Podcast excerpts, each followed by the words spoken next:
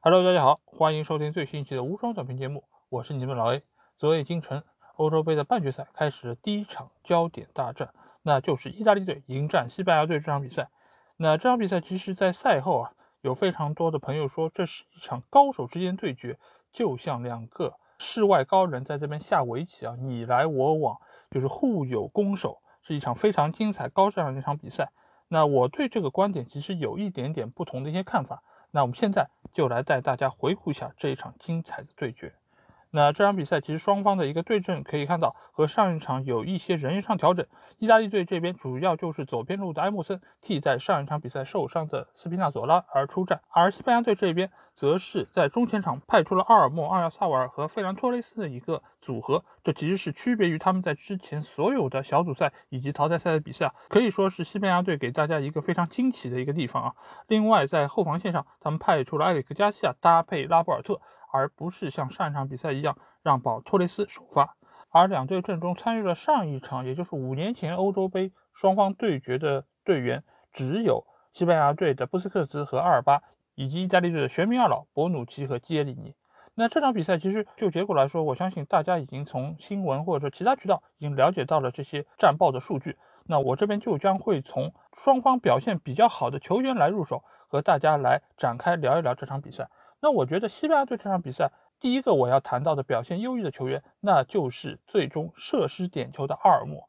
阿尔莫这场比赛其实我觉得也是毁誉参半啊，因为他在中间场的一个能力以及他的一个活跃程度，我相信大家也是有目共睹。他参与了本队绝大多数的一个进攻的发起和组织，而且他有非常多脚的射门，威胁到了唐纳鲁马把守的这个大门。但是他的问题也是出在他的射门上。他的那些射门，其实如果换成一个把握机会能力稍微好一点的中场球员，我相信一定早就能够帮助西班牙队取得进球。但是这其实也是他在过去的多场比赛中存在问题。我相信这也是呃路易斯恩里克会把他多次放在替补席上的一个重要原因。有几场比赛他是替补上场之后，他的一个作用就发挥非常明显，因为他的体能非常有优势，他也非常年轻，他的跑动也能够很有效的撕开对方的一个防线。但是在这场比赛中，他这些缺点和优点都充分暴露在我们的面前。但是不可否认的是，他对于整个西班牙队的一个进攻还是有极大的一个贡献，而且大多数的一个进攻也都是通过他所在的这个左边路来发起的，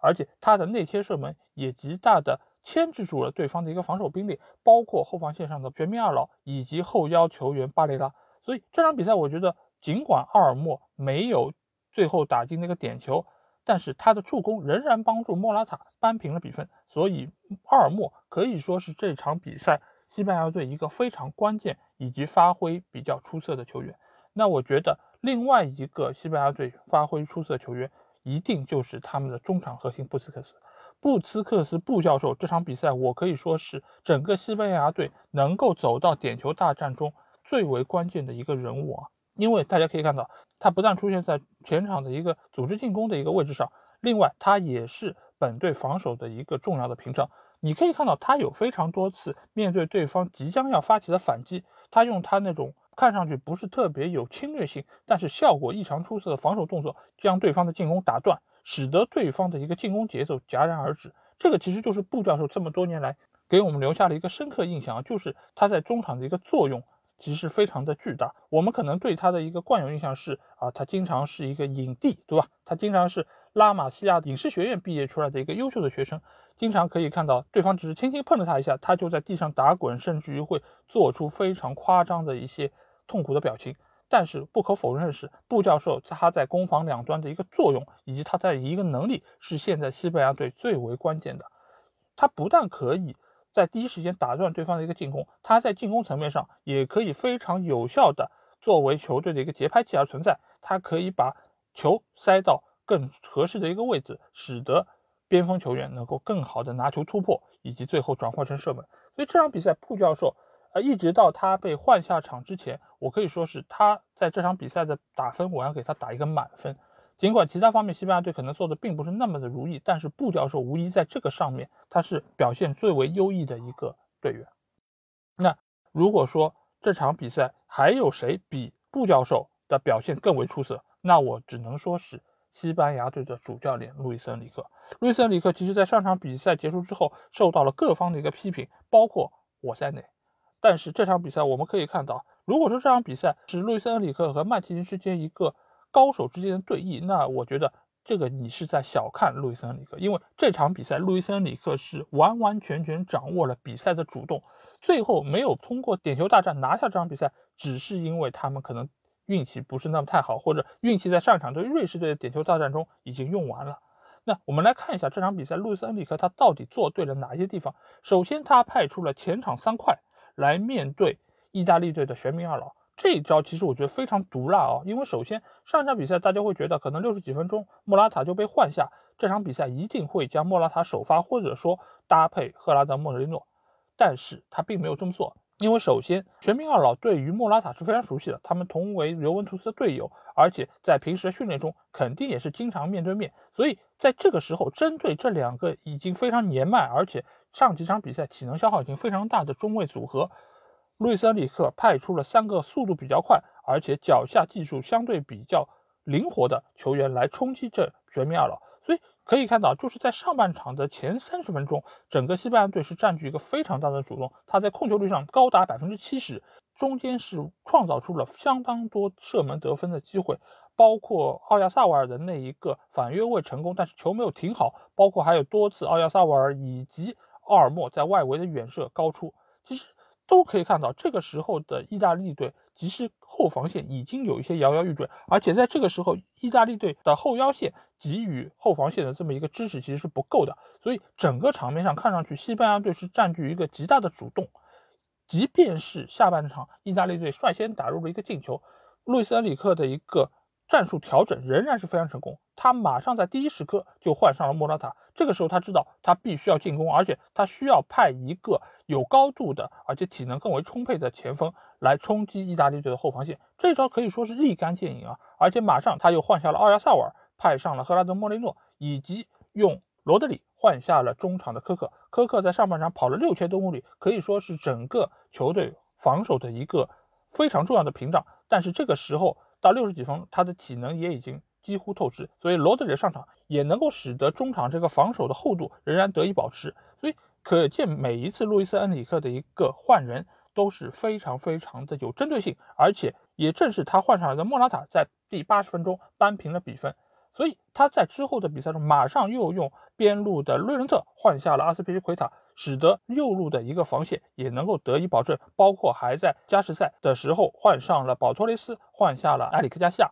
所以这每一步都可以看出路易斯恩里克的一个战术调整是很有针对性的。而且他即便说没有带任何的皇马球员，但是你也可以看到，就是他的这些手上的牌。仍然是够用的，而且他确实是很有针对性的打击到了意大利。这场比赛，意大利其实在大多数的情况下，尤其是在加时赛，他其实处在一个风雨飘摇之中，你随时随地都会担心意大利队可能会失球，从而导致失利。但是我们也知道，之所以没有这么做，其实并不是路易斯·恩里克的问题，因为足球比赛作为教练来说，他只能谋事在人，成事在天。这个天是什么呢？天就是球员的发挥。你也不知道今天这个球员的状态是好还是不好，你当然可以判断他状态的优劣，但是你把他派上来之后，他能不能发挥出来，这完全就是看老天，或者说是看球员自己这个时候的灵光一现以及当时的一个反应能力，这个已经不是一个教练可以掌控的一个范围。所以这场比赛，我觉得整个西班牙队最大的功臣其实就是路易斯·恩里克。那反观意大利队这边，尽管他们是获得胜利一边，或者说是他们是各方觉得在这场比赛表现不如西班牙的那边，但是这场比赛他们仍然有多个亮点值得我们来考评一下。那第一个亮点，我其实觉得就是作为右边锋出现的小杰萨。小杰萨这场比赛其实作为他们前场三叉戟的一个最年轻球员，在这场比赛中也确实体现了他在这届杯赛中一个优异的发挥啊，因为。他不但是在这场比赛中打进了一个进球，而且他也是创造了本场比赛意大利的第一次射门。在此之前，意大利队其实是很难组织起有效的一个进攻，而且长期被西班牙队压制。所以他在边路的一个突破，以及对于对方左边后卫阿尔巴的一个压制，我其实觉得都是非常重要。而且他的多次冲击也使得在他那一次的中卫拉波尔特非常的狼狈，也使得他的体能消耗非常巨大。也间接造成了那一个失球，因为那个失球是因莫比莱被断之后，小杰萨后上跟进，而这个时候西班牙队已经没有办法去组织第二次的一个补防，所以使得杰萨打进了那个漂亮的进球。而另外一方面，小杰萨这场比赛可以说是一直撑到了最后一刻才被替换下场，所以在中前场的整个这些球员发挥里面，我觉得小杰萨是最为出色的一个。当然，你可以把一个更加好的名额给到若尔尼奥。因为若尔尼奥在中场的一个组织非常重要，而且他需要兼顾攻防两端。但是我刚才也说到，整个意大利的后腰线对于整个防线的一个支撑，在上半场的非相当长的一段时间内是不够的。那这个中间一个非常重要的人物就是若尔尼奥，因为我们可以看到巴雷拉以及维拉蒂在这场比赛中，其实在中场的一个作用，我觉得是远要比若尔尼奥更好，尤其是上半场。那到了中后半场之后，若尔尼奥他的作用才渐渐体现，一直到最后的点球大战，他。顶住压力罚进了最后一个点球，他确实也是居功至伟。但是不可否认的是，若尔尼奥这场比赛其实他的缺点也被对方非常有效的抓住，才使得这场比赛被拖入到了最后的这么一个结果之中。那如果要说意大利队还有其他表现优异的球员，那我觉得不得不说是玄冥二老，尤其是基耶里尼，因为这场比赛基耶里尼已经三十六岁，呃，博努奇已经三十四岁。两个球员加在一起七十岁的防线，确实是经受了对方整个中前场轮番的一个考验，而且他们也确实顶住压力。那这场比赛，基耶里尼其实给我留下了两个非常深刻的一个印象，一个深刻印象就是他在禁区内有一个倒地，然后手撑地之后碰到球的那么一个动作。照规则来说，这个球是不应该判点球的，而且主裁判也并没有判。但是这个时候，整个西班牙队都在围着裁判要点球，但是这个时候基耶里尼他不慌不忙的起身之后，把球处理干净。然后再来面对这些就是所谓的纠缠和非议，那这个时候我觉得就是他作为场上的一个队长，很有效的控制住了这个局面。因为当时整个意大利队的一个防线是处在一个非常危险的境地，所以他的稳定和他的沉着，即是这个意大利队非常需要的一个点。另外一方面就是在点球大战的时候在挑边，这个时候可以看到就是西班牙队这边的阿尔巴，他的神情非常严肃，不苟言笑，他非常的紧张，看着即将开始的点球大战。而杰里尼，你可以看到，就是一贯非常我们所熟悉的那种嘻嘻哈哈的那种大大咧咧的那种笑声，而且跟阿尔巴在那边跟他打趣，而且到最后还紧紧拥抱了阿尔巴。可以看到，两个队长在这个时候不同状态，体现出了两个队伍在这个时候的一个心态啊。意大利队可以说是非常的放松，而且他们也是非常的坦然来面对这场点球。而阿尔巴所在的西班牙队显然是更加紧张，或者说是心理负担更重的一方。所以从这两个细节，我们可以看出，整个意大利队其实，在基耶里尼的一个带领之下，可以焕发出这么好的一个战斗力。其实某种程度上也是基于基耶里尼本身的一个个人魅力啊。哦，还有一点，其实我想着重聊一下的，就是每一次看意大利队的一个开场唱国歌的这么一个活动啊，真的是让我快乐无穷啊！因为我们可以看这么多队伍，二十四个队伍来唱国歌。可以说是意大利队唱国歌的这么一个场景是最为振奋人心的，而且在基耶里尼的带领之下，整个队伍就是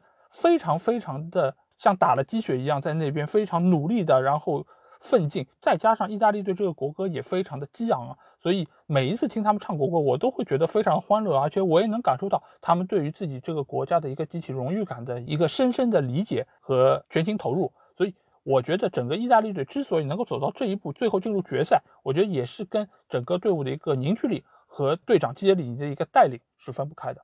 那既然说完了，就是这些表现比较优异的球员，那我觉得呃也不得不说一说相对比较差的一些球员，或者说在这场比赛中表现不那么尽如人意的一些球员。那意大利队这边除了我刚才说到若日尼奥之外，呃，另外一个我想要点名说一下的球员，其实就是左边路的埃莫森。呃，当然，因为斯皮纳佐拉受伤，埃莫森不得不被放在这个位置。但是这场比赛其实埃莫森的整体的发挥其实是严重拖累了整个意大利队的一个进攻。呃，尤其是他在呃左边路的一个进攻能力上和斯皮纳佐拉还是有相当大的一个区别，也使得在他这一侧整个西班牙队的防守压力顿然就减轻了很多。他唯一的一次表现亮眼的点，就是他在上半场有一次下底突破之后，想要实施一个回传，但是他最后一步有所趟大之后，被阿斯皮利奎塔一屁股就把他顶开了，这个球就出了底线。这个可能是他上半场为数不多参与到进攻中的一些画面，但是总体来说，他在这场比赛中的一个表现是不够优异的。那反观西班牙队这边来说，我觉得，呃，中前场这几个球员，你可以说他们把握机会能力不强。但是这个其实也是早在我们的预料之中，所以不能说是非常的失望。我觉得比较让我觉得不太满意的，可能还是在于赫拉德莫雷诺吧。这一个球员其实，在赛前一直都是被我寄予很高的一个期望，因为他在上个赛季的西甲联赛中表现非常优异，而且他在欧联杯的比赛中对曼联队那场比赛给我也留下了非常深刻印象，所以我一直觉得他是对于西班牙前场莫拉塔一个非常好的补充。但是这场比赛他上场之后几乎就隐身了，我记得好像只有一脚外围的一脚远射，因为打得比较正，被唐纳鲁马扑出，其他的我几乎已经没有办法留下更深的印象。所以这场比赛的话，我觉得双方确实给我们奉献了一场非常高水平的一个比赛。但是从技战术层面上来说，我觉得路易斯恩里克无疑是获得完胜的一方。但是不管怎么说，意大利队进入决赛，整个队伍现在值得庆贺一番。当然，他们需要看一下今天晚上要进行的英格兰队对丹麦这场比赛，因为他们的对手将在这两个队伍中产生。那我现在就会来给大家前瞻一下这两个对手之间的一个。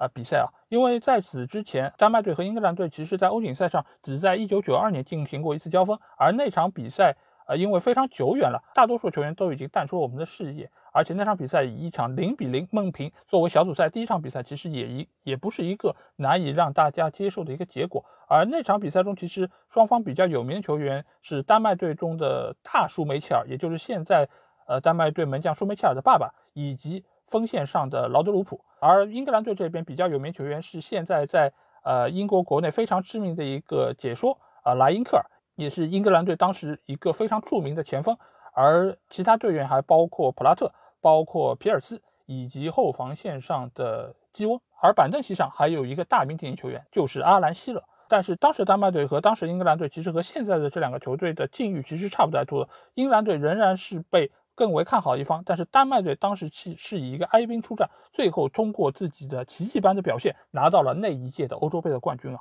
所以在时隔这么多年之后，差不多已经有三十年，那两队重新在半决赛这么一个舞台上交锋，其实我觉得仍然是看点颇多。一方面是在于英格兰队在打入了半决赛之后，他们将重新回到温布利作战，而且他们一定会将将足球带回家这句口号念得非常响亮。但是与此同时，呃，丹麦队的门将小舒梅切尔其实也在赛前说到了这个事情啊，就是他觉得把足球带回家这件事情本身就是一个伪命题，因为英格兰队从来就没有把足球拿回家过，所以你就不存在把它带回家这么一个论调。那其实这一句话也是一时激起千层浪，在英格兰国内也是引起了非常大反响，因为首先他作为莱斯特队的队长以及主力门将，他说出这样的话，确实在。英格兰队球迷的心中是很难被接受。另外一方面，就是这不过就是一个美好的愿望，你为什么要这么上纲上线的去 说出来啊？尽管你说的可能不无道理吧，但是在这么一个场合说出来，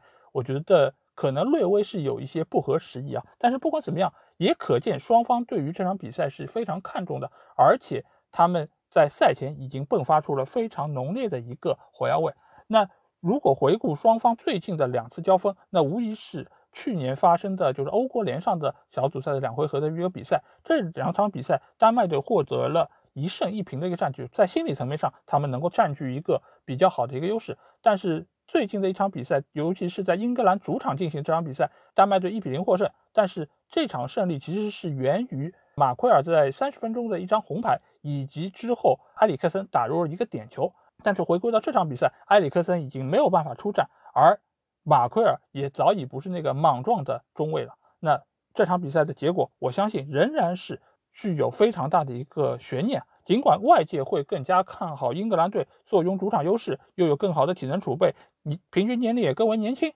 而且这届比赛开始以后，他们还没有失过球，所以各方各面的一个数据都在预示着英格兰队在这场比赛中可能会占据一个更大的优势。但是啊，